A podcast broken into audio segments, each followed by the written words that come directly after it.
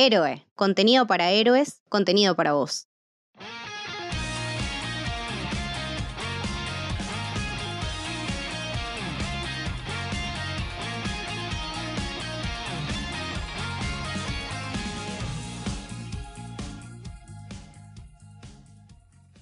Bienvenidos, bienvenidas al Camino del Samurái. Mi nombre es Mili y hoy estoy con Lucas. Hola Lu, ¿cómo va?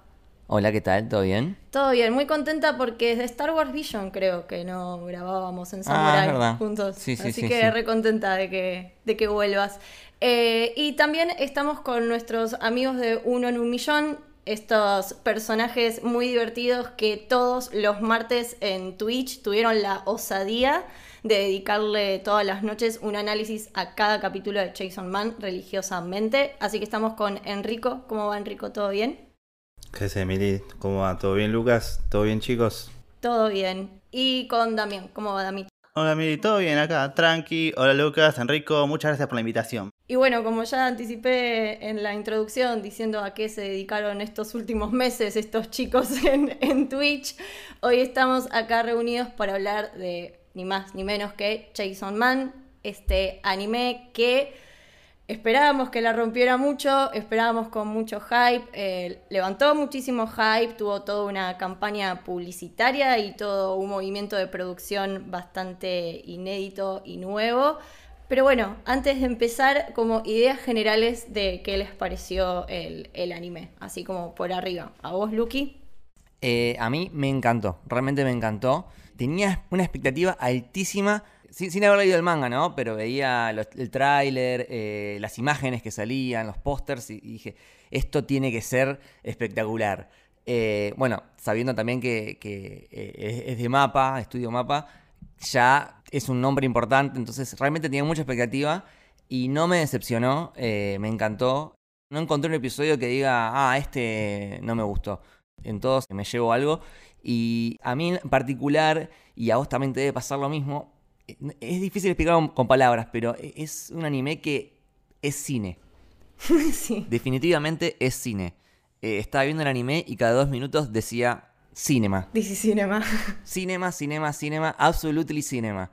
Eh, no sé, no sé explicarlo, pero me pasa eso. Tiene que ver con la composición, con los planos, con el ritmo. Sí, las puestas de cámara son. es muy cinematográfico. Realmente es eh, todo en, una conjunción armónica excelente y, nada, bueno, la, anim- la animación me pareció espectacular. Eh, la música, eh, cómo se va desarrollando la trama, que eso después lo charlaremos, pero me gusta, me gusta el ritmo que tiene, me gusta que no se tome tan en serio todo, no es el shonen clásico, es bastante disruptivo, tiene giros totalmente inesperados que un shonen tradicional jamás tomaría y creo que por eso eh, me gustó tanto. Es, lo sentí como algo diferente. Eh, para mí, de, de- de los mejores animes de esta temporada. Muy bien. ¿A ustedes, chicos? Eh, para que tengan una idea del contexto, yo, en mitad de la pandemia, Enrico me dijo un día, che, léete este manga. Un- Es un pibe con motosierra, está copado, mata demonios. Y yo digo, mira, tengo que rendir un parcial. En tres días lo arranco, vas a ver. Y yo estaba medio aburrido y dije, bueno, terminé de estudiar y todo, voy a, voy a leer un capítulo, a ver qué onda tanto le gusta a Enrico. Dos días después, un día antes de mi parcial, me puse al día con el manga, que estaba como con 60 capítulos. Le digo, Enrico, viste, está buenísimo, gracias. ¿Viste que pasó esto? Manija, es horrible. Yo no llegué a esa parte, voy 20 capítulos atrás tuyo, me dijo. No. A este punto. Ah, yo disfruté mucho la obra, yo disfruto mucho al autor, lo leí como tres veces este manga porque tiene, es muy rico en referencias, en ideas y todo lo que contiene. A mí la adaptación me parece que es fenomenal como adaptación. Es majestuosa las ideas de tipo, como dicen, es cine, está muy bien pensada, los ángulos, la dirección, el sonido que maneja, la música, todo. Pero debo admitir que capaz será por, porque hicimos capaz mucho trabajo en esa cosa de analizar cada semana la serie, que fue como más una corrida y como que en el tiempo dije, bueno, estaba más pensando cómo comparaba el anime con el manga, que capaz disfrutando la experiencia. Así que medio como que la experiencia a mí se me fue medio abajo. Es un mega anime, pero diría que es un, un 8. Claro, por ahí lo comparaste demasiado con el manga. Eh, para hacer el análisis, para ver cómo, qué cosas cambia, porque cambia bastante. O sea, no es una. Vos cuando ves un anime, vos capaz esperás una adaptación tipo agarramos el manga y capaz añadimos algunas escenas de pelea y todo. Esto es una reconstrucción total de, de la historia, de cómo la mira, de dónde la enfocamos, de cómo construimos, no los personajes o las cuestiones, pero cómo lo mostramos, cómo te hacemos entrar en el universo. Sí, yo en relación a eso, antes de pasar a Enrico, que me interesa también mucho su opinión en relación a esto, sí me, me parece que, si bien, no sé, desde mi punto de vista, no es que agregaron cosas que no están en el manga. Por ejemplo, una escena muy específica, la escena de Aki cuando llora después de la muerte de Jimeno. No es que esa escena está inventada, en el manga también está esa escena, pero la decisión de dirección de cómo se llevó a cabo esa escena es totalmente distinta en el manga, o el peso incluso que tiene. Como que hay escenas que desde, por una decisión artística de cómo encarar la historia, tienen un peso o un dramatismo muchísimo más fuerte de lo que capaz tiene en el manga, que son escenas que capaz pasan, seguimos otra cosa y el ritmo es muchísimo más frenético. Acá es como que se toma mucho su tiempo para desarrollarte, no sé, otras emociones de los personajes o apunta hacia otros lados que capaz el manga justo no se toma tal vez tan en serio. Sí, es que bueno, ahí está en cada uno decidir si le gusta más o menos eso. Y quizás a mí me, jugó a favor no haber leído el manga y por lo tanto no compararla todo el tiempo con el manga. ¿A vos, Enrico? Eh, a mí, en términos generales, el anime me eh, gustó un montón me gusta porque hace esto de, ya de por sí la obra, eh, la historia de Chainsaw Man, junto a su universo y a sus personajes, son bastante controversiales y son bastante diferentes a lo que, a lo que solemos ver en un shonen común y corriente, por así decirlo.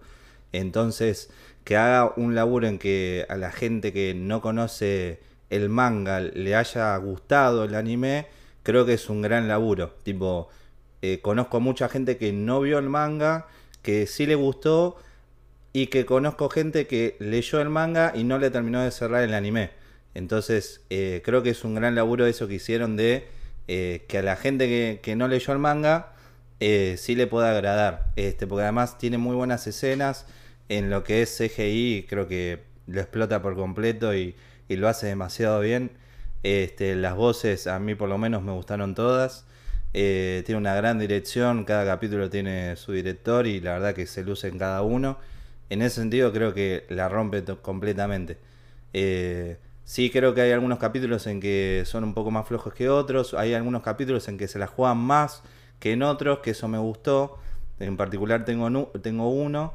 Y sí, me acuerdo que cuando estábamos en el 2019, que yo estaba, no me acuerdo cómo fue que, lo, que dije voy a leer Chainsaw Man creo que estaba en esa búsqueda de a ver cuáles son los tops de ahora de la, de la Wilkie Shonen Jump. Y justo me encontré con Chuchuzo y me encontré también con Chainsaw Man. Y lo empecé a leer y me fascinó porque es una historia con un protagonista que hacía mucho que no veía o que no, no veo desde hace rato. Y, y que era eso, referencia tras referencia tras referencia. Y en un momento me acuerdo que le dije, amigo, tenés que leértelo, está buenísimo, te va a encantar. Y, era, y creo que lo que más me gustaba es que como Hunter x Hunter, que eh, se publica en una, en una revista shonen, rosa mucho los seinen. Y es como que esa cosa de esto tranquilamente podría estar en una revista para adultos, pero no. Y lo hace re bien y se mantiene. Eh, eso fue lo que me atrapó de Chainsaw Man. Pero lo que es, en términos generales, la obra, el anime, eh, está bien lograda. Está, está bien lograda. Sí, bueno, en relación a esto que decís de, del protagonista de Denji, que tiene nada bastante parecido con su autor, Tatsushi Fujimoto, al cual por lo menos creo que la mayoría de los que estamos acá lo queremos un, un montón.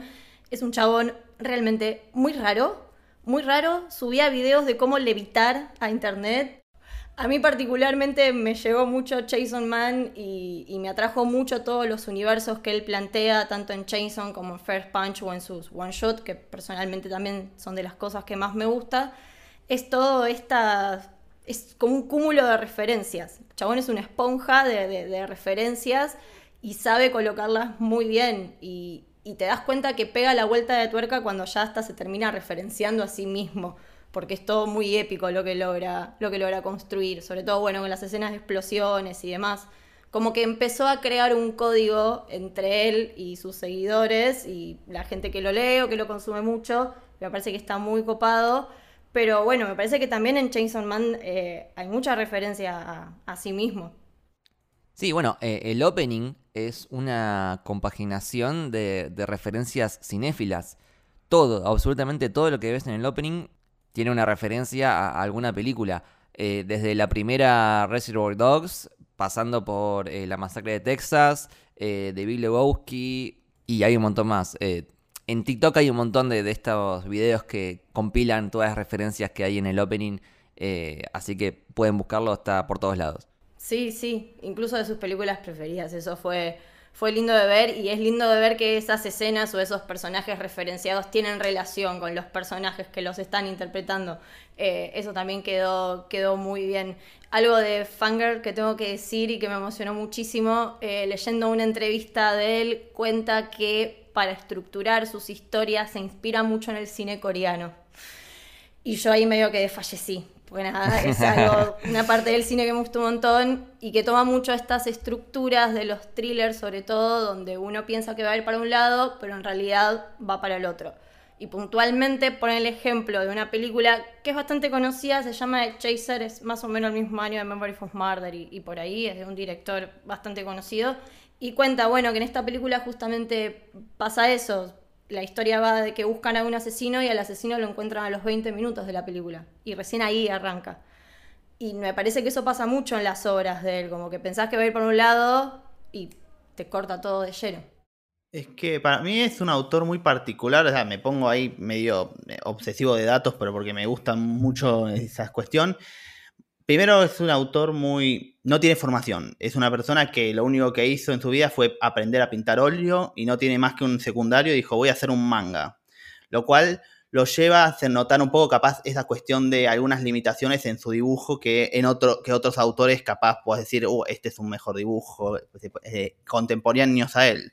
Lo que tiene es que, además de ser un gran manejador de los storyboards y las secuencias en la hoja, el chabón es, tus obras son muy personales, son, hablan de él. Todas las personas son en un momento autorreferenciales a un momento que está pasando en su vida. Y por suerte, con Chainsaw Man en las últimos one shots, está pasando un buen momento el chabón, a diferencia de cuando estaba con Fire Punch, que es como desolación, tristeza absoluta. Y lo que está bueno, además de que él, y último dato, que él dice yo quiero sorprender al público. A mí me gusta esa cosa de thriller, de cuando yo me imagino una película, una historia, y yo digo, bueno, ahora tiene que ir por este lado. Él tira la hoja y dice, bueno, hago otro storyboard y otra idea, al punto que le mienta a su editor. O sea, su editor le dice, che, tengo el storyboard, me imaginé, voy, a hacer esto, esto y esto. Bueno, la el miércoles nos juntamos en el bar. Y el chabón hace lo que se le canta. Al punto de que también le, es perjudicial porque si él tarda una semana, no, eh, el miércoles y hay que publicarla el viernes, no llegamos a, editar, a publicar. O sea, es, es bellísimo el hombre.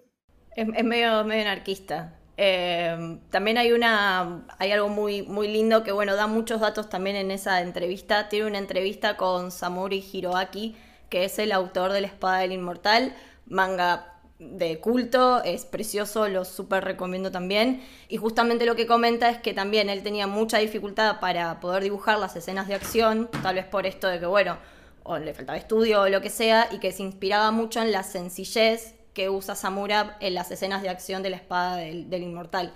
Y realmente cuando te los pones a decir, sí, claro, usa como muchos de estos, eh, no sé si atajos, pero la manera de usar las viñetas son muy parecidas o de cómo plantean la acción. Eh, pero sí, me, quedo mucho también con esto. Le, es muy, muy autorreferencial y para mí en uno de los one shot que más se nota, que también recomiendo para el que quiera verlo eh, y leerlo, Look Back también es muy, muy lindo one shoot y Goodbye Eric también y hablan totalmente de él mismo. Eh, y hay un datito que me habías contado vos, Mili, esta relación de amistad entre el autor con el autor de Jujutsu Kaisen, ¿no? Sí, sí, como que tienen ahí un código compartido. Eh, hace, no sé si hace unos años me parece que había salido esto de que habían hecho una competencia interna entre ellos de a ver quién hacía el mejor homenaje a Junjito en sus mangas. Eh, nada, creo que, creo que había ganado Fujimoto, me parece, porque, bueno, el nivel de dibujo es, es otro. Pero sí, en, en, sí hay como un grupete ahí de mangakas bastante, bastante unidos. El autor de Shigokuraku, manga que también va a tener su adaptación eh, de la mano de Mapa este año, fue el ayudante asistente de Fujimoto cuando hacía Fair Punch. Entonces ahí como que esta nueva ola de mangakas que todos más o menos tienen como la misma edad y son igual de frikis y comparten los mismos gustos. Sí, mucho amor por el cine, ¿no? Porque el Jujutsu también había muchas referencias ahí al Señor de los Anillos, a películas. Sí, sí. De hecho, en el manga de Jujutsu, uno de los últimos capítulos, no voy a spoiler nada del manga, es solamente un panel. Eh, también hay una escena donde hay varios personajillos en la sala de un cine que es muy parecida a la escena de Jason. Ahí también creo que hubo como un guiño entre, entre ellos, o eso quiero creer yo, por lo menos. Sí, igual también algo que está bueno destacar es que, por ejemplo, Chainsaw Man eh, está inspirado en la masacre de Texas. O sea, él directamente Fujimoto lo había dicho.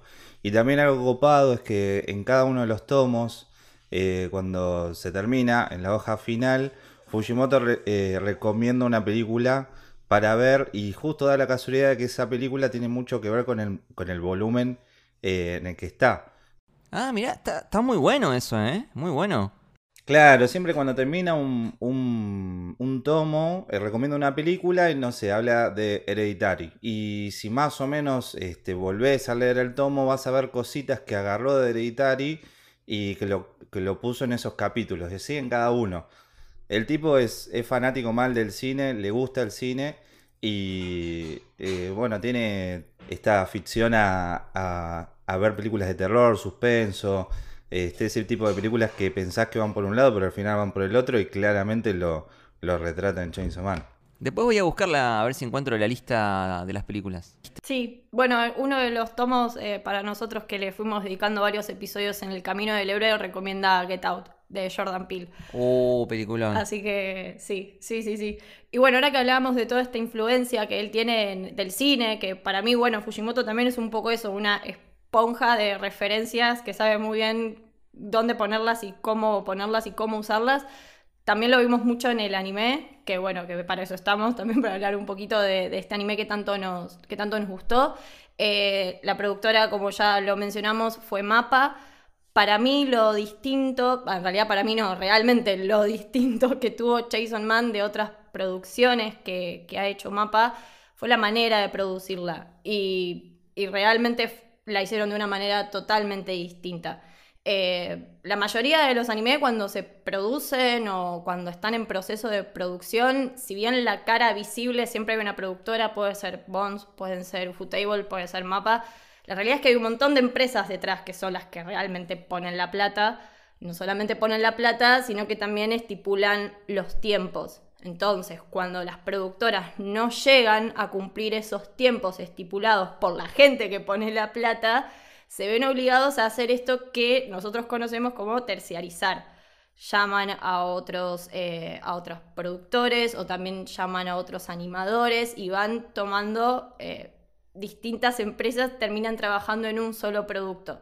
Y a veces no sale bien, porque uno se da cuenta, o cuando ves los openings o los endings, que decís, ah, bueno, tal anime es de tal productora, y de repente empezás a ver nombres, nombres, nombres. Bueno, no pertenece solamente a esa productora. Y ahí es cuando a veces las cosas empiezan a fallar. Lo distinto con Chainsaw Man es que Mapa, cuando fue a hablar con la revista, dijo, che, nosotros nos queremos hacer cargo de todo. Nosotros ponemos la plata de todo. Del merchandising, de los eventos, de cómo se va a distribuir, de cómo se va a animar. Se hicieron cargo de absolutamente todo y toda la plata que se usó salió del bolsillo de Mapa. Y si un episodio le costaba alrededor de 300 mil dólares como mínimo solamente hacer un episodio, realmente lo que se invirtió fue mucha plata, se vio porque la verdad que es un producto de calidad Después lo otro ya es más debatible, que es lo que es más interesante capaz para hablar de nosotros, de qué nos parece esta adaptación. Pero en términos técnicos, la verdad que por lo menos para mí sí es excelente. Eh, a mí la animación no me... Todo lo que es el rotoscopio, todo lo que es la animación, bueno, más en CGI y cómo lo usaron también con la animación tradicional, me gustó bastante. Eh, ahora lo que da miedo es, bueno, qué va a pasar porque fue una apuesta, muchísima guita, y tal vez lo que volvió no fue tanto lo que, de lo que se esperaba. Hay que ver cuánto pueden recuperar para ver si vamos a tener o no una segunda temporada. Todavía es temprano para hablar de eso, pero bueno, en términos de producción como que más o menos funcionó así. Sí, yo adhiero a lo que decís, eh, la animación es increíble, es buenísima y para mí de los puntos más fuertes de la serie. Eh, la historia te puede gustar más o menos, pero que la animación es buena es indiscutible. Y me sorprendió también eh, el CGI, realmente está muy bien logrado. Y eso que yo no soy fanático del uso del CGI en el anime, pero acá la verdad que está, está muy bien hecho. Estamos viendo una época donde ha mejorado muchísimo toda esa rama de la animación eh, por ejemplo, no sé, en Kimetsu no Yaiba también se usa mucho CGI y ni te das cuenta, ni te das cuenta. Eh, parece animado tradicional. Sí, yo creo que a veces lo que pasa con Mapa es que, por ejemplo, yo estaba leyendo algunas entrevistas en donde decían que salieron a matarlos después del primer episodio por el uso del, del CGI. Y Mapa empezó a, sacar como, frames de cómo habían hecho las escenas de acción, que de hecho después podemos dejar en los links de las escenas de Twitter, y era, estaban usando animación tradicional. Los recagaron porque los empezaron a matar y los chabones les empezaron a subir los clips de que esas escenas no estaban hechas con CGI. Claro, estaban tan bien hechas que la gente pensó que era CGI. Claro, están tan bien hechas. De hecho, bueno, hay un montón de canales de YouTube que se dedican a también a analizar eh, eh, la animación de todos los capítulos de Jason Man. Eh, si no, yo lo he hecho, te quema un poco la cabeza, pero son muy interesantes. Eh, ondan mucho más en las cuestiones técnicas y demás, pero me pareció muy interesante esto de que decían como, che, salieron a matarlos y por algo que era totalmente injustificado. Y es una cagada también cómo sufren los trabajadores de estas productoras, porque, por ejemplo, cuando salió la última de Shingeki o la anterior última, última, la que era última pero al final no fue última, eh, me acuerdo, nada, que un montón de animadores o de trabajadores de mapas se dieron de baja las cuentas de Twitter por lo que iban a variarlos. Es como, me parece que también se está tomando como que le están poniendo mucho peso, un estigma muy fuerte y se, se, pierde la noción de que también hay personas trabajando en esos productos y que realmente hacen un muy buen trabajo. Para mí con Jason Mann es, no sé, hay cuestión como las disposiciones de las cámaras, las secuencias, las escenas de acción no, no hay mucho para discutirle ahí. Desde una cuestión de gustos puede decir, che, me gusta más, me gusta menos. Pero técnicamente es excelente. Yo creo que también recibe mucho odio Mapa por el tema de cuáles obras está agarrando. Porque diferente es, por ejemplo, no sé, Son of Skate Idol, que salió en enero. Era una obra conocida dentro de todo, pero tampoco era muy conocida. Era como una comedia romántica, este, chicos adolescentes, común y corriente en que el, estudio que lo agarró em, le explotó, le hizo un gran laburo.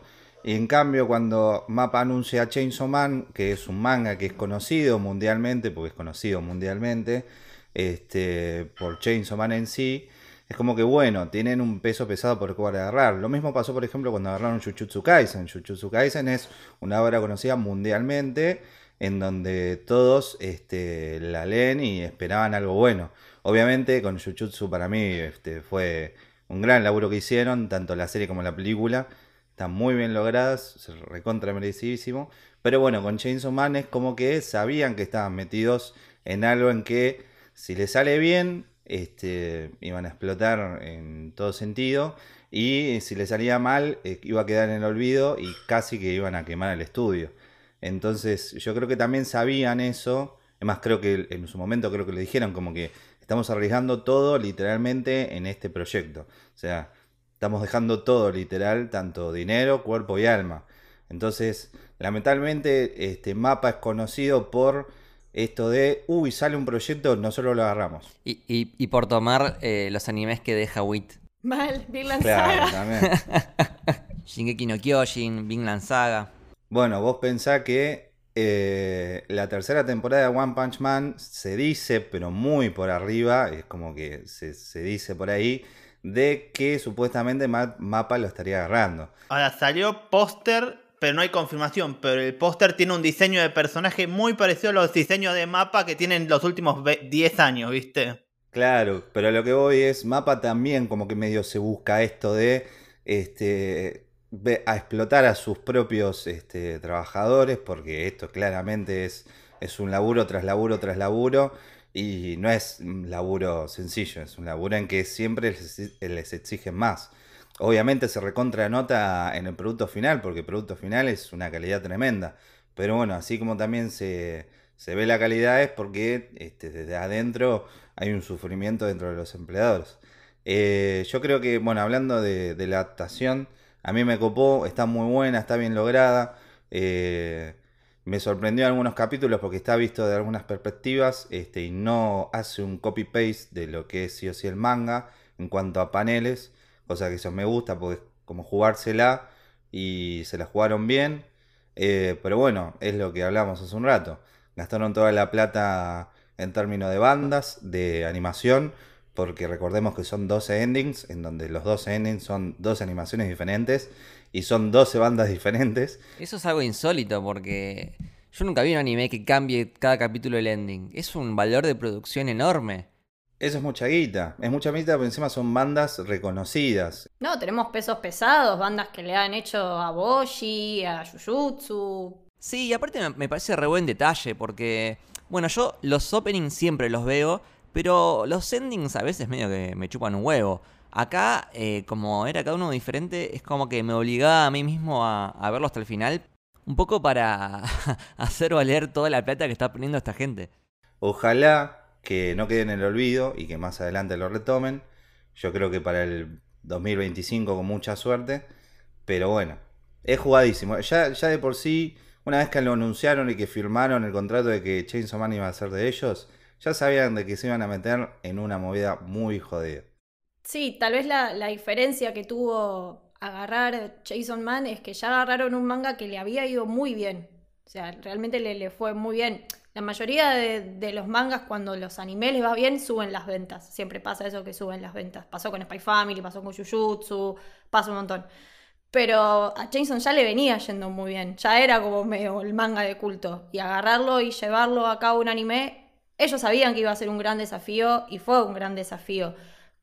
A mí, bueno, la realidad es esa. Para mí, en términos técnicos, es, es, excelente. De hecho, hay un montón de cosas que se pueden investigar o que se pueden leer o que se pueden ver. Hay una entrevista también muy interesante que va adjun tipo, un video de uno de los animadores que estaba haciendo a Kishibe y se graba a sí mismo dando una de las patadas de Kishibe para que la tela se moviera de esa manera. Como que te, das cuenta de la manera de producirla. Fue distinta, que estuvieron muchos años también haciéndola, porque no es que la anunciaron y ya sale, yo qué sé, bien lanzada, la anunciaron el año pasado y ya está saliendo ahora.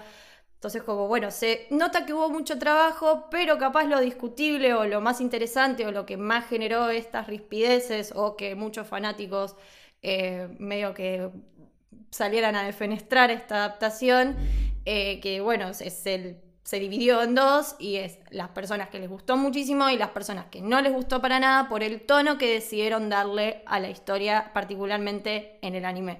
El tono es totalmente distinto al manga. Es mucho más solemne, no en el mal sentido. Eso puede ser a gusto personal, puede gustar más, puede gustar menos, pero realmente tiene otro ritmo. La esquizofrenia del manga un poco que se diluye, no está hasta la lectura de, los personajes tal vez es medio que otra, porque algunos son incluso más insoportables en el mango, más locos, eh, o más frikis más que locos, más extraños, tienen como esa vibra rara, y acá en el anime todo se vuelve un poco más eh, serio.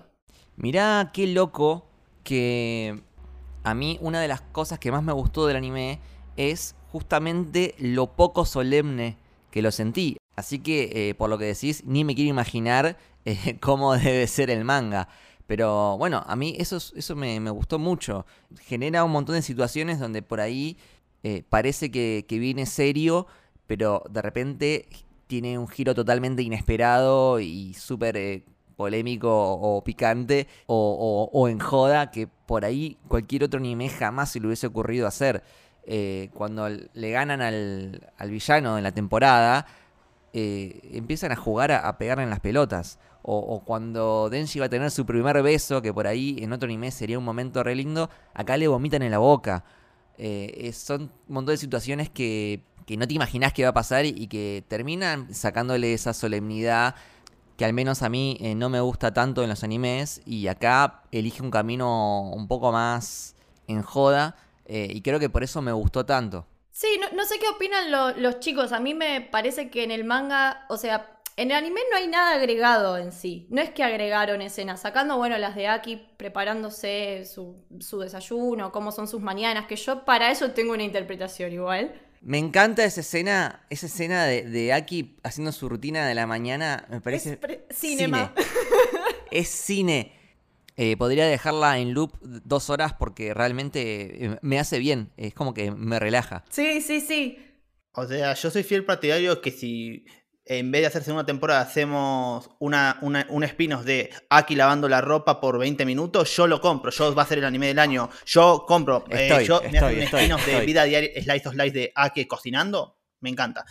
Pero yo siento que la, como adaptación es una muy buena adaptación, pero al mismo tiempo eh, se pierden cosas. Ya adaptar un manga a un anime es muy difícil, hacer una adaptación reconstruyendo totalmente uno, porque usualmente la gente se conforma en pasar una imagen estática del manga y ponerle movimiento y trabajo hecho, está perfecto. Acá hubo como que rejugársela con algunos planteos porque en cuestiones de batallas, eh, las, las peleas de Chainsaw acá duran mucho más.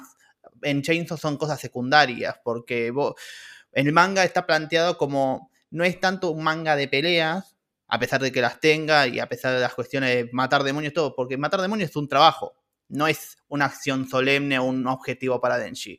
El foco de la historia es, es más un slice of life de estas personas viviendo juntos que trabajan. Es como ver The Office en cierto punto, es como The Office pero matan demonios.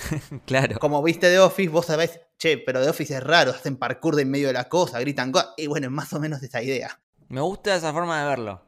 Pero si hay algo que es increíble es los disruptivos que es en un manga. O sea, los disruptivos no en el mal sentido, sino que él, con su conocimiento de composición de escenas y cuadros y storyboards, él logra un dibujo capaz sencillo hacer generar toda una secuencia que te genera misterio, comedia y capaz un poco de es medio transgresor en ciertos recursos. Ejemplo, pero yo te digo, ¿vieron la pelea contra Katana Man que Aki saca, la saca el clavo y llama la maldición?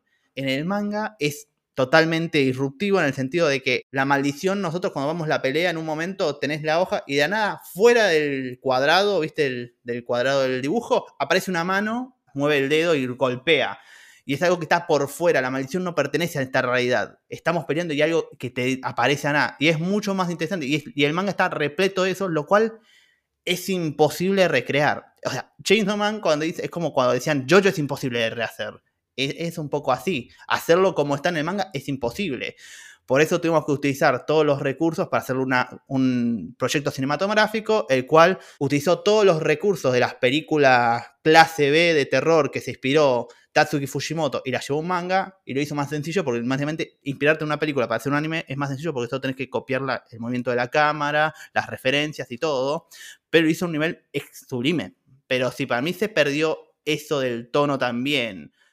Ahora, eh, viendo que ya nos estamos metiendo un poco más en la historia, yo quería preguntarles algo a ver si a ustedes les pasó lo mismo.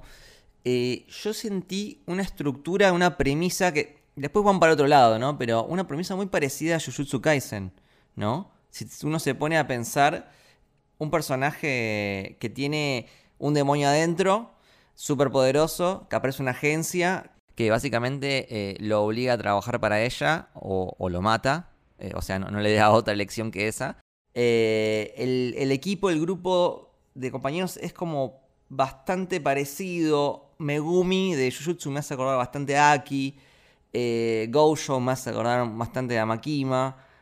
Eh, el diseño de las maldiciones es parecido. Y mismo también el concepto, las reglas.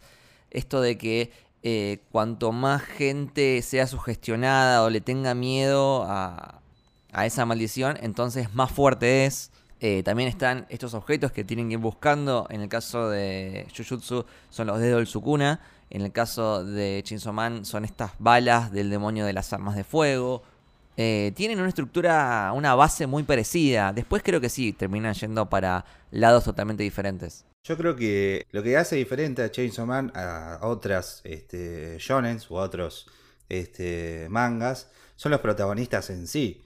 O sea, vos acordate que eh, cuando estaban en el, en el episodio del edificio infinito y estaban contando las historias, de, y cuando Coveney cuenta la historia de por qué lamentablemente este, los papás la obligaron a tener que buscarse un laburo como demonios, era porque la mina dijo que tenía que comer y era o transformarse en demonios o prostituirse. Y la mina empieza a llorar. Y lo que te cuenta es recontra triste. Pero al lado la tiene a Power en que se le caga de risa. Se le caga literalmente de risa en la cara. Eso es lo interesante de Chainsaw Man. Los personajes son unos soretes. O sea, Porro es una sorete, Denji es un sorete.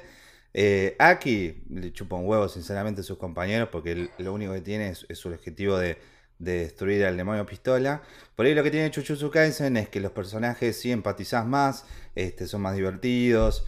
Eh, mismo el protagonista es un copado que en el primer capítulo que le dicen, mira, tenés dos opciones o te matamos ahora o te comes todos los dedos y te matamos después. Y el tipo re de la vida dijo, mira, si les ayudo, prefiero comerme todos los dedos. Entonces ya de por sí eso cambia también. Em, entonces eso es algo interesante de Chainsaw Man, que los protagonistas no tienen nada que ver a lo que es un shonen genérico. Es como que... Están todos rotos internamente. Sí, sí, sí, sí, sí. rotos, pero a su vez, porque hay, hay personajes que tuvieron infancias recontra terribles dentro del shonen, pero que bueno, gracias al poder de la amistad y, gracias a un montón de compañeros que tienen al lado, pueden seguir adelante, así como Naruto que en todos los enemigos que lucha dice yo tuve una infancia como vos y te quiero, y te quiero ayudar. Pero acá es diferente, acá Denji se te caga risa y te pega unas buenas patadas en las bolas, este, porque no le importa nada, ¿viste? Y por más de que haya tenido este, una infancia recontra trágica, en el que siempre el pibe lo único que quiere en su vida en realidad es tener la vida que nunca tuvo y que desconoce también, porque recordemos que él decía en el primer capítulo, me acuerdo, eh, cuando hablaba con Bochita, dice, che, la otra vez leí en una revista en que la gente común come, eh, come pan con mermelada. Qué loco, ¿no? Y el tipo nunca en su vida, a sus 16 años, había comido eso. Entonces cuando se lo ofrecen, el chabón va re chocho de la vida. También es eso, es como que los objetivos de Denji son esos pequeños objetivos que, que de a poquito lo va logrando, que es algo común, por poner una palabra, pero nunca las vivió. Entonces eso es lo, piola de, de, Chainsaw Man, de que es descubrir, este, además también algo que, quería agregar, cuando estaban hablando del tema del manga y el anime, eh, cómo el anime tiene un tono diferente, para mí es el tono correcto porque más adelante eh, la, serie, dentro del manga obviamente, se vuelve mucho más cruda, mucho más pesada, ocurren cosas en que son heavies, este, o por lo menos eh, le, pega a uno, este, porque es, se va todo recontra requete mil. Sí, está como relacionado a esto que decíamos antes de lo inesperado. O sea, Fujimoto también va mucho a lo inesperado, como no te esperas que pase tal cosa o en ese momento y ¡paf! Yo creo que acá en, el anime pusieron como esa cosa de eh, sombrío, medio oscuro, no tanto tirando a la comedia, este, porque en realidad tampoco es mucha comedia Chainsaw Man, más allá de que tiene personajes que, que te hacen cagar de risa, este, pero en sí Em, el, anime, como el tono que le pone, los capítulos que hace con Jimeno también como que los va transformando de a poquito y te vas encariñando con el personaje y bueno, sucede lo que sucede. Este, está bueno que hayan hecho desde así como para allá plantear que la obra va por acá. O sea, ya a, la gente le dicen, bueno muchachos, si ustedes buscaban un, shonen en que se van a cagar de risa, va a haber demonios de acá para allá, va a haber sangre, que pun pan y todos felices, no. O sea, te plantea, eh, ya en el anime te dice, mira, esto es así. O sea, si te gusta, bien, y si no, mm, no sé, otra cosa. Sí, es que a mí me parece que la estructura es como decís vos. La estructura es un shonen, no deja de ser un shonen. Tenés a las tríadas, tenés las motivaciones. Tal vez lo distinto es justamente eso, las motivaciones son otras. No sé, comparemos a Tanjiro de Kimetsu con Denji. o sea... Hay un meme muy bueno que es tipo Tanjiro de Kimetsu diciendo, no, bueno, pero antes de matar al demonio tengo que empatizar con él para que sea feliz después de que lo mate. Y eh, del lado al lado de Denji, el serrucho hace brum brum. serrucho, serrucho. Que claro, es que ahí lo, lo... Eso me parece que está como muy claro. Ese meme sintetiza muy bien justamente lo que es Jason Mann. Para mí es eso lo que más lo, lo distingue. Las motivaciones también de los personajes son muy distintas. Es como decíamos con, con Denji. Bueno, sí, sus, sus motivaciones que algunas pueden chocar, como esto de que, bueno, el chabón quiere tocar tetas. Pero pensar también que es un pibe adolescente que no fue a la secundaria que no tuvo familia porque la que tuvo, bueno... No tuvo, no tuvo figura femenina. No tuvo figuras femeninas. Eh, no tuvo contacto con nadie. No, y en general pasa eso en todos los personajes de Jason Man. Por esto que decían antes, bueno, son todos como medio que... Es difícil empatizar con alguno de ellos, realmente es bastante difícil, porque no son ejemplo de nada, y me parece perfecto eso, porque es más humano, de hecho. No tiene por qué ser ejemplo de, algo. Eh, mucha gente se quejaba de, esto de, no, porque al final Denji es un pajero, solamente le interesan las tetas.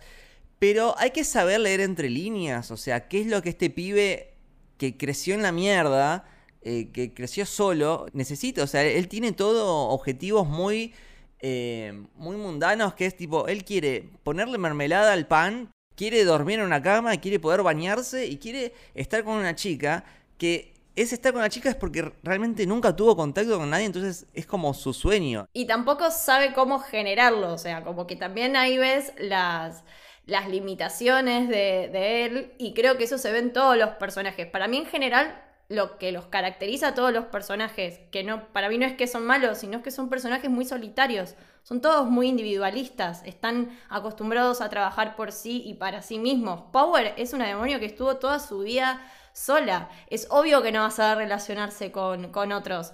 Para mí lo interesante es eso, es ver cómo empiezan a construir esas relaciones. Exactamente, Denji está tan en la mierda que como que no puede ver mucho más lejos que eso. O sea, cuando otra persona dice, no, bueno, yo quiero estudiar en la universidad y ser tal cosa eh, y tener éxito y casarme, él lo único que quiere es una vida un poquito mejor. Un poquito mejor. Poder bañarse, poder dormir, poder comer. Eso necesita. Lo que tiene, yo siempre me pregunto, porque para mí, cuando lo veo Chainsaw Man, al menos en sus inicios, eh, dicen, vemos este grupo humano. Y yo siempre me pregunto, espera, ¿estos son humanos de verdad?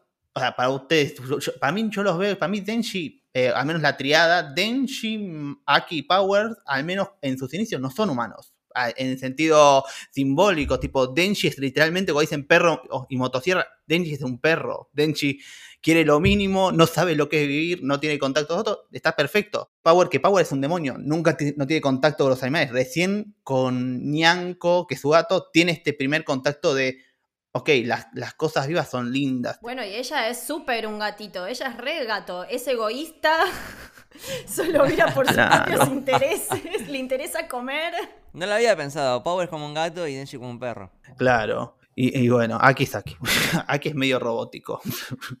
Pero e, es interesante cómo con objetivos tan simples, porque a mí lo que, me, lo que es difícil hacer entender a la gente es como no, está bien, esto no es High School de XD que es sobre teta, no es que le gana poderes por querer tocar una teta. Eh, la idea de tocar una teta lleva un poder simbólico mucho más elevado, el cual se refiere a la vinculación con otros. Bueno, y vuelvo a lo que decía antes. Me acuerdo otro meme que muestra los personajes de Shonen y sus motivaciones. Entonces te mostraba Naruto eh, ser Hokage, Tanjiro salvar a la hermana, eh, Ash ser el mejor entrenador Pokémon. Goku salvar el mundo. Y después Denji eh, besar a una chica, tocar una teta. Y creo que eso es lo divertido de, este, de esta historia. Que eh, no se toma tan en serio todo, o sea, rompe con eh, esa idea solemne, clásica del shonen. Y tenemos al menos algo diferente, que después te puede gustar o no, o te puede parecer un pajero o no, pero al menos es algo diferente. Me acuerdo otra situación, eh, en un capítulo que se quedan atrapados en, en, un piso en un hotel y dicen, che, bueno, no podemos salir. Y Denji es como, bueno, me voy a dormir una siesta. Solucionenle ustedes. Eh, eso me gusta, o sea, se toma todo más, más, más en joda. O aparte, digamos todo, es la motivación de cualquier pibe de 16 años. Claro, es la época. Sin generalizar, pero bueno.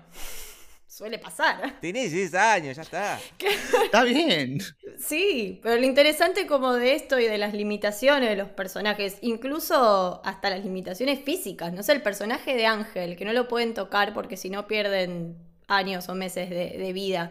Incluso hasta tenés personajes así, que no pueden tener contactos físicos por cuestiones de fuerza mayor. En, en general es algo que es una temática bastante recurrente en la historia. Esto de los solitarios que son todos los personajes. Que después medio que uno va entendiendo por qué todos están tan solos. Y antes que Lucas había mencionado la escena de Aki en el anime, que él está preparándose el desayuno y demás. Lo que me gustó de- del anime es justamente que también vemos bastante el punto de vista de, de Aki, que en el manga es el punto de vista es el de Denji siempre. Y acá hay algunos capítulos que me parece que se corre bastante eso, o sea, El del pasado de él. el del pasado de el- él. El hermano que se vuela a la casa se- a la mierda. Claro. La puta madre, aparte se vuela. Es como, ay, qué lindo. Sí. Y, a No ver, está más. y todas esas escenas que te lo construyen más a él y, y- y a su propia historia. Y por ejemplo, a mí me pasó con la escena en la que él está preparándose el, el desayuno y demás. Es como decís, bueno, te está mostrando cómo él está aprovechando el poco tiempo que le queda también. Y eso me parece también tiene un peso grande. Es, es un personaje complejísimo el de Aki. Es complejo, pero también lo que tiene, no es que a mí me gustan, vieron las escenas extras, muchas como estas de Aki y algunos personajes están muy buenas porque es una forma de mostrar la personalidad de los personajes sin necesidad de usar palabras. O sea, ves la, rutina de Aki que te, te cuenta un montón de. Es una persona milimétrica, de método, que necesita una estructura de tal manera, a tal horario comemos, necesito tal cosas para funcionar, y te muestra cada minuto al punto que te ve, que es, es tan obsesivo que ve si está perfecta la medida de jabón en polvo que pone en la lavadora, lo cual es como, chabón, son todo lo más, todo lo más grande que hay en el mundo. Claro, y aparte, teniendo en cuenta eh, lo poco que le queda de vida a él, uno se puede imaginar que una persona en esa situación viviría una vida un poco más frenética, ¿no? Tipo, te queda poco tiempo de vida, es como, ah, bueno, viví, aprovechaba, qué sé yo. Y el chabón se toma su, tiempo para, para lavar la ropa, para prepararse de desayuno ahí tranquilito, fumarse un pucho. No yo creo que algo que destaca a Aki es que él solo tiene un objetivo. El resto no le importa. No le importa nada. Y eso es algo que está buenísimo como personaje porque lo cumple al pie de la letra. Él desde el momento en que toda la familia se le murió y se enteró que fue el demonio pistola, agarró, eh, terminó todo, eh, agarró el CBU, no sé, se puso una camisa, un saco, lo que fuere, presentó y dijo, mira, yo quiero eh, ser un cazador de demonios, corta. ¿Por qué? Por este motivo. Y ahí no paró y no le importó que, que la gente se le muera, o sea, no le importa ni que la gente se le muera porque ya se le murió toda la familia, entonces, alguien que, ¿para qué va a empatizar con alguien si total puede que se le muera? No, pero sigue sufriéndolo. Es el único que sigue llorando.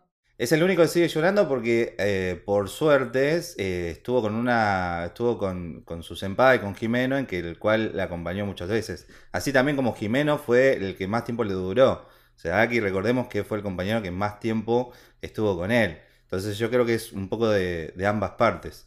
Y algo que está buenísimo dentro de este grupete es que así como mismo Aki tiene un solo objetivo y el resto no le importa nada y odia a todos los demonios, porque lo deja bien en claro en todos los capítulos, entra Denji en su vida, en que es un adolescente, este, en que no sabe nada, no sabe ni cómo comer, no sabe ni, ni cómo tirar la cadena, o sea, no tiene idea de nada. Es un chico de primaria en que le tiene que enseñar de vuelta, en que ni siquiera tiene modales, porque eso es otra cosa que le molesta, no tiene modales. Y encima después se le agrega a su compañera, en el cual no le importa absolutamente nada de nada de nada. Tipo, revolea la comida, hace este, mea y caga como quiere, tira, usa todo el papel higiénico como quiere, revolea todo. Pará, Denji un señor al lado de Power. Sí. Sí. Denji por lo menos dice, pará, no me tiré la zanahoria, que hubo un montón de gente que estuvo traburando para, para que esta zanahoria salga bien. O sea, Denji porque la, la comida es muy importante. Pero como que, Power no le importa nada. Dice, yo soy la más genia de todos. Váyanse, váyanse de mi casa. ¿Entendés? Este, entonces, eh, el grupo en sí está buenísimo como está armado. Individualmente, como haya, este, como sea cada personaje, como tiene sus problemas, sus, sus quilombos, este, sus traumas, lo que fuere, este, funcionan muy bien los tres. Y eso es algo que está muy bueno destacar de Fujimoto en que, este, por más de que seguramente el chabón dijo, bueno, esto lo voy a hacer así, así y así, hizo para que los tres combinaran bien, o sea, sea un buen grupo, porque son los tres muy al límite todos, tipo, no es que, bueno, sí, eh, me voy a bancar esto, lo otro, no, no, no, los tres son totalmente diferentes, ¿me entendés? Entonces, no, no, los, los armó tan bien, obviamente, con la trama, el, el, tamón- el chabón obviamente fue armarlos para que, para que sean en buen camino, pero Eh, son un lindo trío. Este, bueno, y aquí para mí un personajazo. Personajazo que bueno, este, después en el manga, recontra querido, recontra querido. Tipazo. Sí, pa- para mí aquí es un poco eso, eso que vos decías, esto que medio que no le importa nada. Para mí al contrario, es de esos personajes que quieren hacer pensar o hacer sentir a los demás que no les importa nada, pero sí les importa mucho lo que le pasa a su alrededor. Y creo que eso también lo, lo hablan mucho y lo dice Jimeno, como esto de, bueno, todavía no es, que lo habla con Kishibe, bueno, todavía no está tan loco, porque todavía sigue sufriendo las pérdidas y no se acostumbra a perder a sus compañeros. Para mí, Aki de la serie es el único que podemos decir no está entre comillas loco. No, no, tiene, no le faltan soldados, no, le, no, le, no tiene un tornillo suelto. Todo lo contrario, todo lo contrario. Ak- Aki en su. A pesar de su sed de venganza, es un personaje que se muestra con un gran sentido de la justicia. No, es el único personaje como la ¿cuál, bueno, ¿cuál es nuestra brújula moral? Bueno, Aki va a ser nuestra brújula moral. Es el único que va a decir las cosas como son y va a hacer lo va a intentar siempre hacer lo correcto. ¿Cómo nos damos cuenta de eso? En el flashback con Jimeno, vieron que va y la anterior, la novia o la hermana de su ex compañero la- le da unos bifes porque dice, ¿cómo, te, cómo viva vos y se murió mi hermano? Y el, pibe, con 16, 18 años agarró, le pegó un chicle en el pelo. Pero, cosa de chiquilines, pero como decís, ok, el mal tiene que ser castigado de alguna manera. Las acciones malas corresponden a una acción retroactiva. Eso nos dice aquí, pero el, ese es el gran drama y es, el, es algo más rico de la serie, es que Aki es el único personaje que entiende todos los peligros que conlleva, pero no puede soltar, a pesar de que sabe que debería. Sí, sí, y es muy loco esto de que él al principio no quiere fumar porque dice que se va a morir y se le va a pudrir todos, todos los huesos y demás, pero no tiene problema de dar años de vida para firmar contratos. Como bueno, qué poco valor tiene él con, para consigo mismo. Me gusta mucho también el... Bueno, en, en el cine clásico el cigarrillo se usaba mucho para simbolizar cuando dos personajes se atraían sexualmente. Como en los años 40 o en los años 30 no podían poner personajes teniendo relaciones. El compartir cigarrillos simbolizaba un poco cuando había tensiones o, o- demás. Y me gusta mucho en Jason Man porque si bien no tiene el mismo significado, no se usa para lo mismo. Hay ahí como un código también compartido eh, y un simbolismo muy fuerte en relación a los cigarrillos, eh, que bueno, para la gente que fumamos, la verdad que una mierda porque te da ganas de fumar cada dos segundos. Eso te iba a decir. Si estás queriendo dejar de fumar No y te pones a ver Chainsaw Man, la vas a tener complicada. De hecho, yo no fumo y, y, tipo me dieron ganas de fumar porque eh, está tan bien hecho, eh, te, lo film, te lo filma iba a decir, te lo anima tan bien eh, eh, el, el acto de fumar que realmente te dan ganas. ¿Viste? Genera eso. Pero el valor tiene, también en Japón tiene un gran significado el compartir cosas porque es un beso indirecto. Y no sé por qué Japón tiene este gran dilema con los besos indirectos. Tipo, o sea, ¿qué problema cuando llegan a Argentina y le demos un mate? Bueno, la escena del chupetín es súper, súper erótica, súper sexual. Sí, súper. La tensión sexual ahí, pobrecito, qué mala que es Makima. Bueno, podríamos ahora hablar un poquito de Makima, que es una de ¡Uh, los personajes que nos Makima! falta. Gran personaje. Me interesa saber tu opinión, Lucas, vos que no leíste el manga, ¿cuál es tu percepción de este personaje? Sí, es que es bastante misteriosa. Siento que todavía no, no la conocemos del todo. A ver, es muy poderosa, muy poderosa. Eh, me encantó esa escena eh, donde va matando a todos de lejos. Que aparte es una escena que, no entendés a dónde está yendo. Porque empieza a, juntar a estas personas, a los presos. eh, eh, todo muy en forma de ritual, muy hipnótico. Y ves cuando empieza a mover las manos y del otro lado están explotando las tripas para todos lados. Es espectacular esa escena. Creo que de mis favoritas de, la temporada. Pero sí, no sé muy bien qué pensar. Eh, siento que también tiene por ahí algún objetivo que, que no estamos viendo, no sé. Y- Adelante, No. chicos, No, no, No vale, vale spoiler. spoiler, Yo solo no vale quiero spoiler. decir una cosa eh, por- por- con respecto a la actriz de voz de máquina. ¿Vieron? Eh, Tomori Kusunoki, la gente cuando llegó esta chica, porque muchos de los actores de voz son mm, principiantes, nuevos, tipo, la más conocida fue Fairosai, que hace de Power, y fue mayormente conocida porque cumplió su sueño de trabajar en Jojo y, y hacer la voz de Shorin Kuyo. Cumplió su sueño y después la ahí se hizo mucho más famosa. Pero Bueno, el actor de voz de Kishibe también, que es el del mismo de Nanami. Pero lo que tiene la gente, mucho se quejaba del, digamos, la voz, decían, yo quería una voz más madura, más, más ro, más como más... Y acá yo digo, pues, tiene una voz más infantil, le decían. Y yo digo, tiene una voz justa para el personaje, tipo tranquila, con motivaciones, pero no, nunca te va a entender qué quiere. Tipo, nunca te vas a encontrar su tono, en el tono algo, alguna intencionalidad.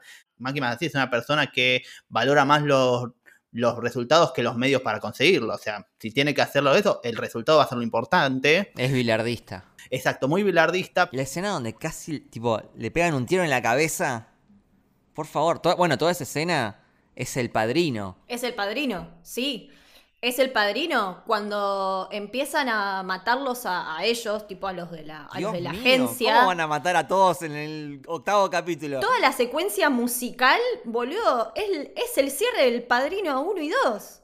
Es eso, tipo, es el... Es la misma mística de, de- de esas escenas de las películas de mafia cuando empiezan a matar a, a- a modo grosso.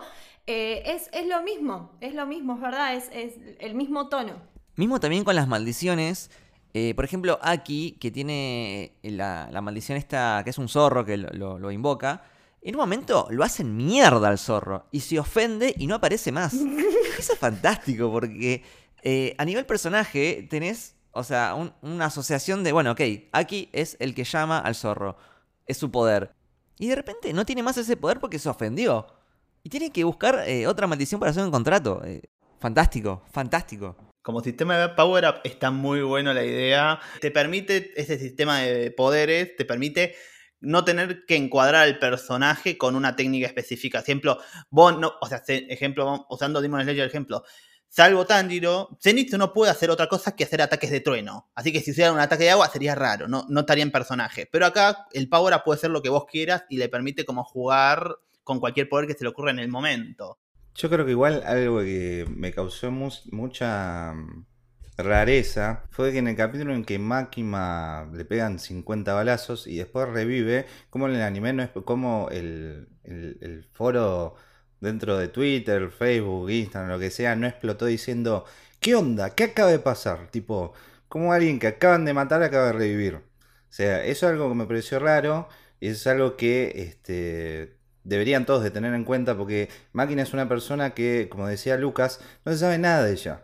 No se sabe ni para ni, en qué puesto está, porque ni siquiera nos lo dicen. No sabemos hace cuánto que está, porque tampoco lo sabemos. Este, solamente sabemos que está y que es alguien importante dentro de, de este organismo. Pero no sabemos qué tan importante. O sea, es algo que en el anime hasta ahora nunca se explicó. Sabemos que es alguien muy poderosa, porque vemos este, cuando, cuando dijo, "Va, acá, agarrame un par de, de delincuentes que estén por morir, que tienen cadena, eh, cadena de muerte, que, que vamos a hacer un laburito. Que le vamos a agilizar la... Vamos a agilizar el trámite, exactamente. Este, en que, bueno, ahí demostró de que tiene un poder recontra este, poderoso. Y también que es una mina recontra amenazadora y en el cual cualquiera le puede tener miedo y ella puede generar miedo en la otra persona. Sí, definitivamente. Al menos a mí es un personaje que me causaba muchísimo miedo. O sea, es un miedo mezclado con, con respeto, pero es como, che, pará, apareció Makima, silencio. A mí lo que más miedo me da y más rechazo muchas veces, o más razones para admirarla, depende cómo se vea, es lo manipuladora que es. Es- Sí. Para mí es el personaje más manipulador que existe. Es algo que pasa en el primer capítulo, al final del primer capítulo, cuando se encuentra con Deji y él pide que le- alguien le dé un abrazo y ella fue la primera que le abrazó, le dijo, mira, este, si querés podés ser mi perro, este, si, si querés ser mi perro vas a trabajar para mí y lo único que quiero es que cumplas mis órdenes, o sea, quiero que digas sí o wow, nada más. Lo dice con esa voz que vos decís, es rechuchi esta mina, pero si volvés a escuchar la frase decís, esta mina está re loca, tipo... Agresiva pasiva. Exactamente, es la peor tóxica que puedes encontrar en tu vida, ¿entendés? Después pasa en el- también en el siguiente capítulo, en el segundo capítulo, cuando están en el auto, que mismo le vuelve a decirme le- a Denji, mira, yo lo único que necesito es un perro. Si lo único que necesito es que me digas sí o wow. Es más, escuché por ahí que a los perros que no hacen, que no obedecen, los mandan a quemar. O sea, más amenaz o sea, otra cosa amenazadora que eso no puedo encontrar, señor, ¿entendés? Es como que ya desde el segundo capítulo nos muestra que es una mina en que eh, va a querer lo que quiere, sí o sí, si no te tira a la basura, o sea, y te mata sin ningún problema. Encontró el objetivo indicado porque Denji justamente cuando había pasado también el primer capítulo, que el viejo le dice, mira Denji, a mí vos me caes bien porque sos como un perro, tipo, por una boludez, tipo, por un pedazo de pan, haces cualquier laburo y me vas a seguir siempre. Entonces Máquina, eh, en Máquina encontró su perro ideal, porque este, es un demonio y va a hacer lo que quiera por un cacho de pan o por un pedazo de mermelada, lo que fuere. Entonces ya de por sí ya nos marca es una mina este, que va a obtener o va a querer cumplir su objetivo a través de Denji. Y a partir de ahí también la, manipulación que, pasa. Porque no solamente pasa con Denji, pasa también mismo con Aki. En cuando me acuerdo que el capítulo en que eh, van todos a la casa de Aki, dando, eh, ya se completa este trío de Power y Denji. Este, y Aki la llama recaliente a Máquina diciendo, pero no puede ser, no me dijiste nada, y ni siquiera me, aumentaste el sueldo, y que eh, me están rompiendo todo, y que, que pum que pan.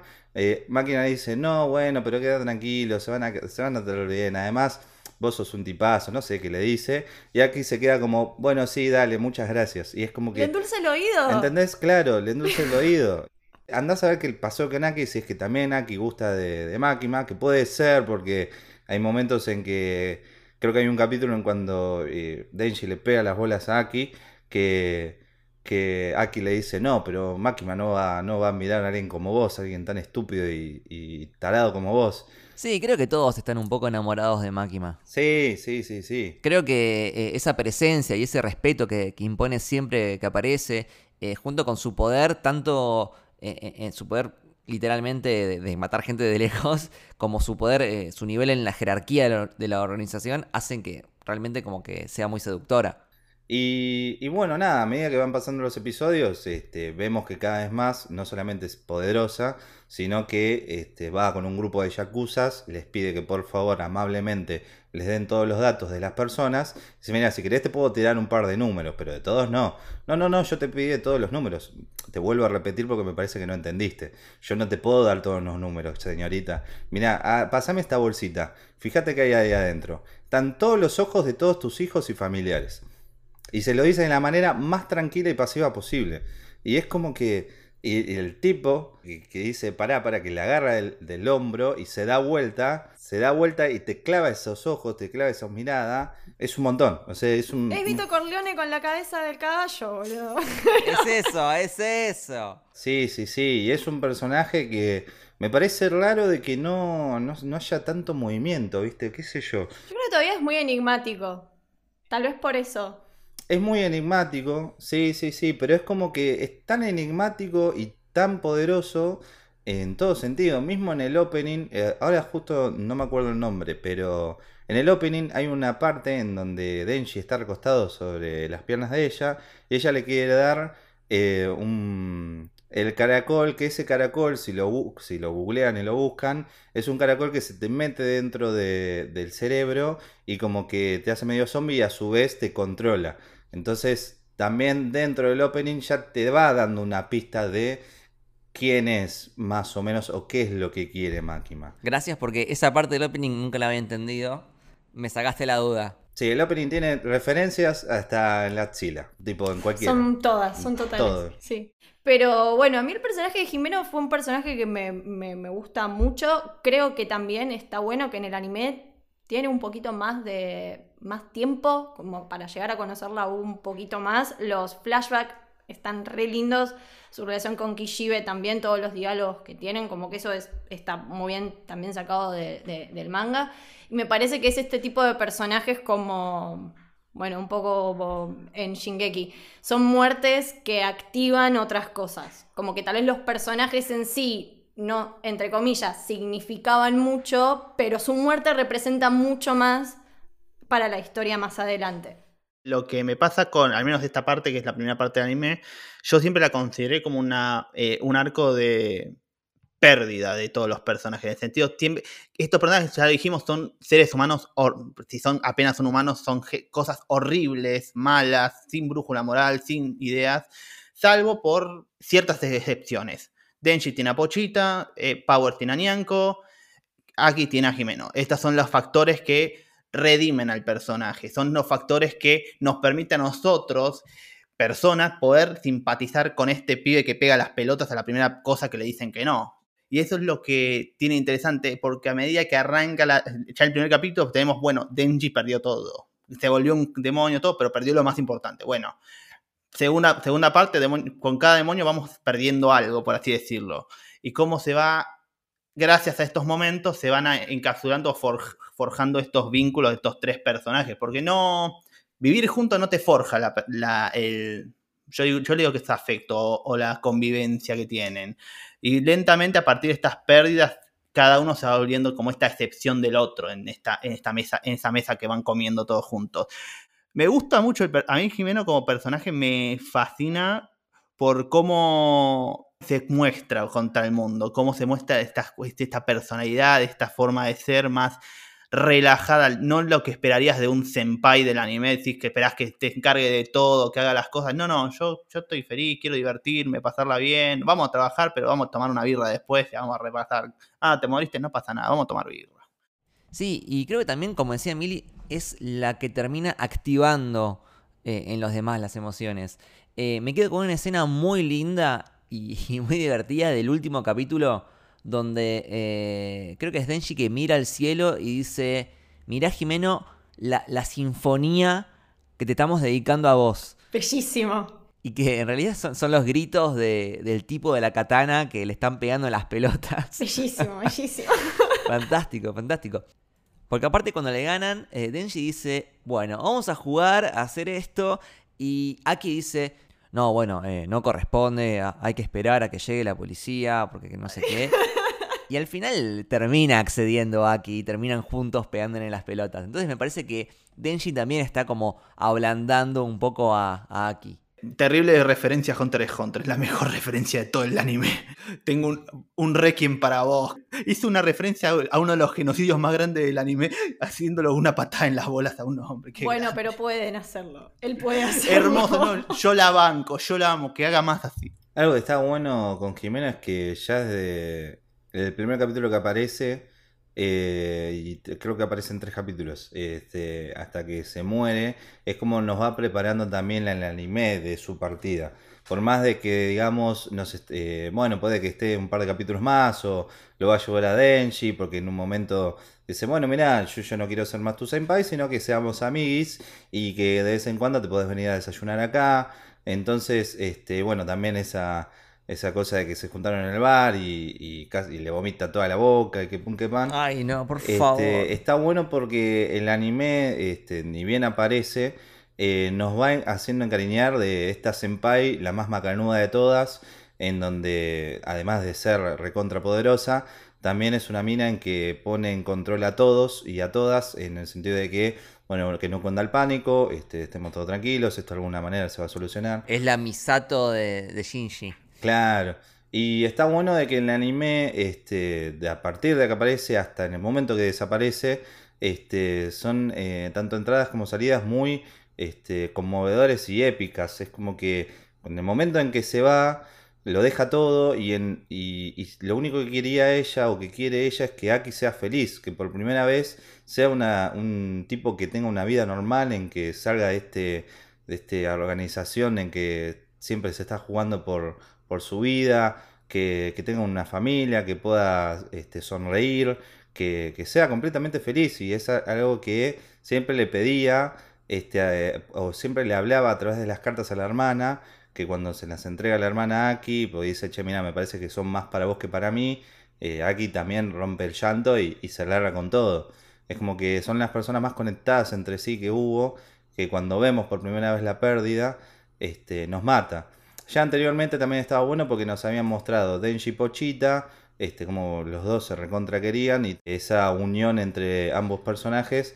Acá aparece con Jimeno Gonaki mucho más, mucho más tiempo, mucho más este, entorno, con más historias eh, alrededor.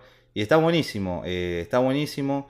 Eh, es un personaje que a mí me hubiese gustado de que, de que siga. Pero bueno, Fujimoto usó la carta trampa de esta no te las veías venir. Sí, aparte, más allá de, de la forma en la que se muere, que es como bastante, bastante sádica, porque le va desapareciendo extremidad por extremidad, eh, tampoco le, le sirvió mucho porque no, no logró vencer a- al enemigo con eso. Eh, o sea, es también bastante triste. No, pero bueno, era algo que nadie se la veía venir tampoco. La aparición del demonio fantasma me parece una de las mejores escenas dentro del anime. El diseño es buenísimo. Sí, total.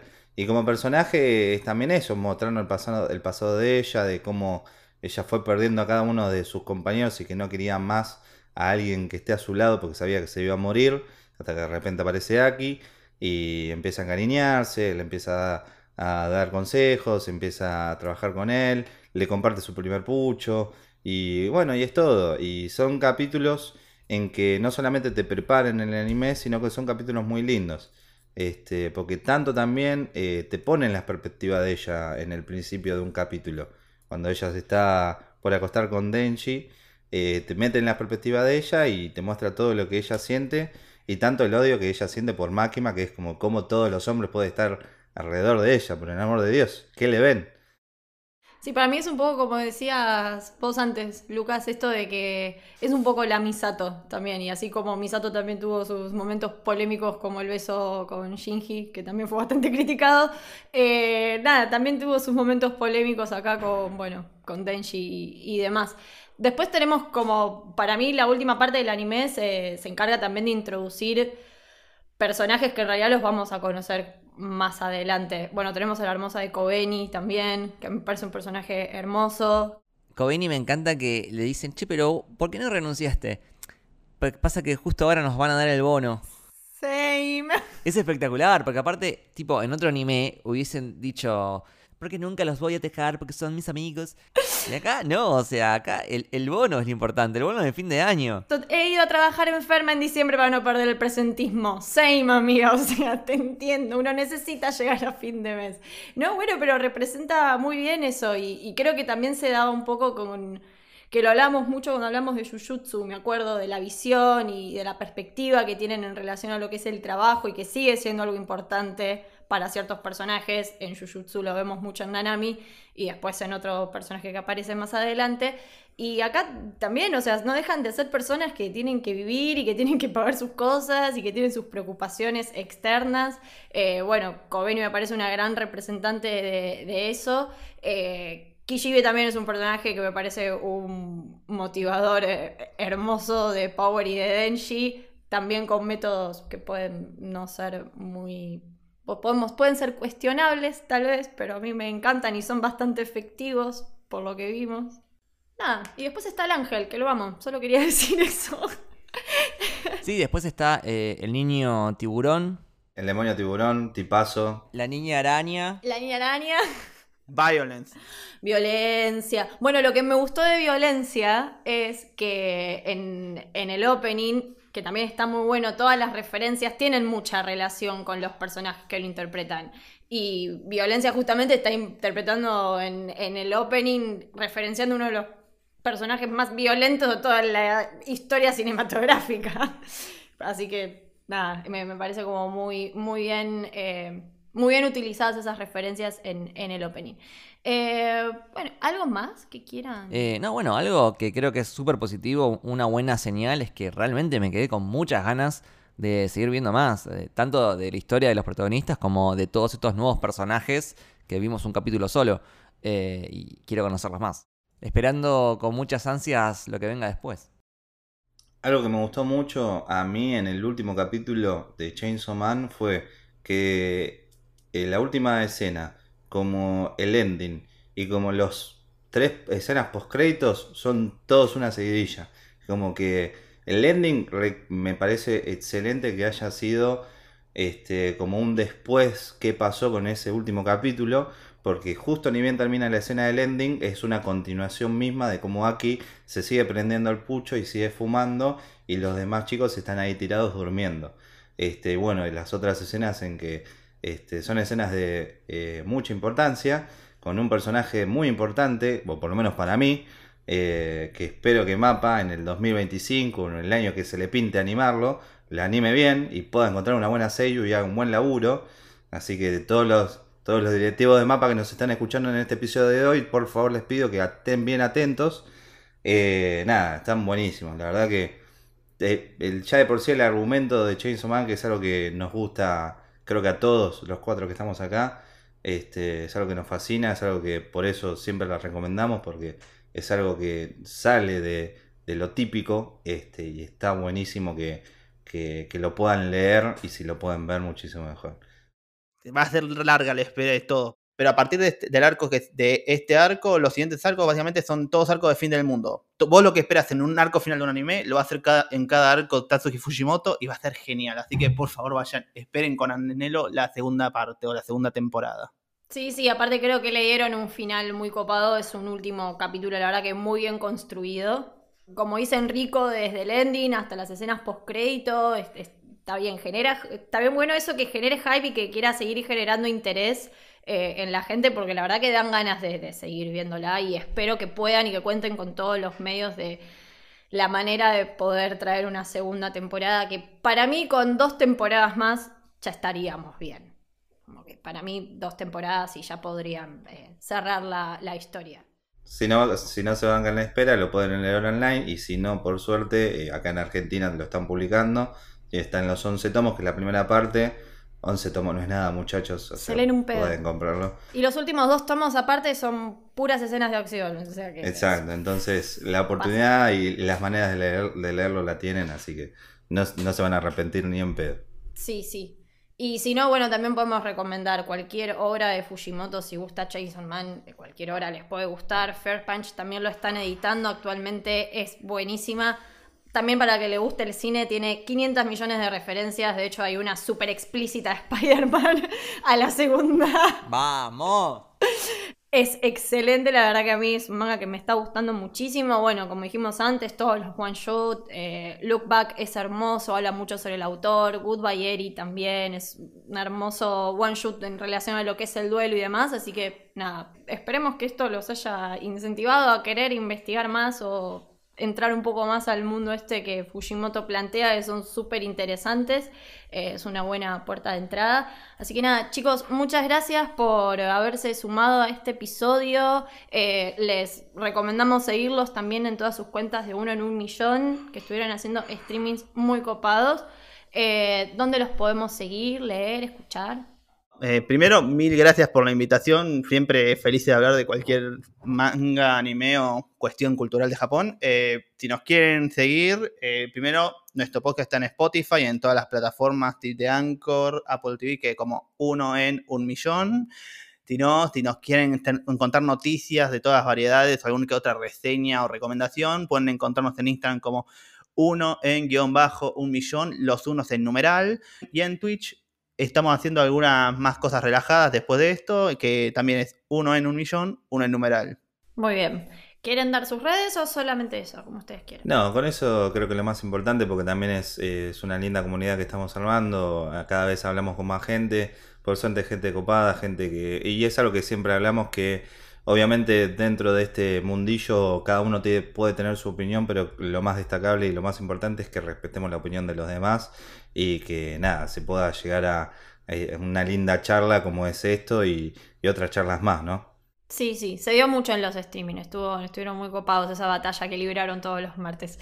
Lucas, muchas gracias también por, por sumarte que ya te extrañaba acá en Samurai. ¿Dónde te podemos seguir, leer, escuchar? A mí me pueden seguir en arroba lukebashi con B corta IWL en Twitter y en Instagram. ¿A vos, Mili? A mí en Twitter como Disilient con doble S y guion de abajo. A la productora Cerue, que es la madre de este podcast Camino al Samurai, como de tantos otros, los pueden seguir en Twitter y en Instagram como SosHerue.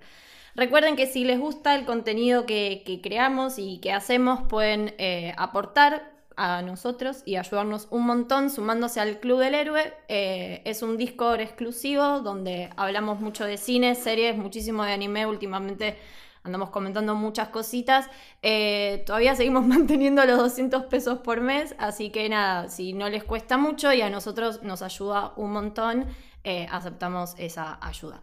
Eh, si necesitan una mano o cómo se hace, nos escriben en, las redes y los vamos guiando, pero está toda la data en Twitter o en Instagram. También nos ayuda un montón si le dan eh, estrellitas y me gustas y seguir a las cuentas en Spotify. Eso nos ayuda un montón. Así que nada, muchas gracias chicos por haber participado. Esto fue el camino del samurái. Espero que les haya gustado. Bye bye.